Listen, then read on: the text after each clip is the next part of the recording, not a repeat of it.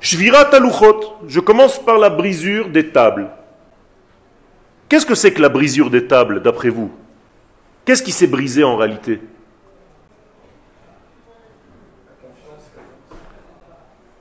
Pourquoi on a brisé les tables? Pourquoi il y a eu cette brisure des tables?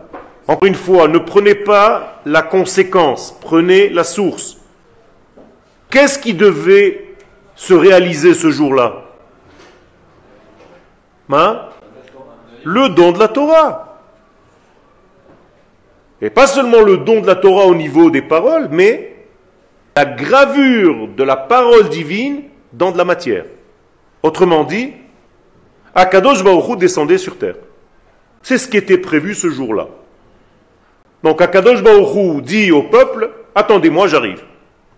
J'ai gravé mes valeurs divines dans la matière, je descends.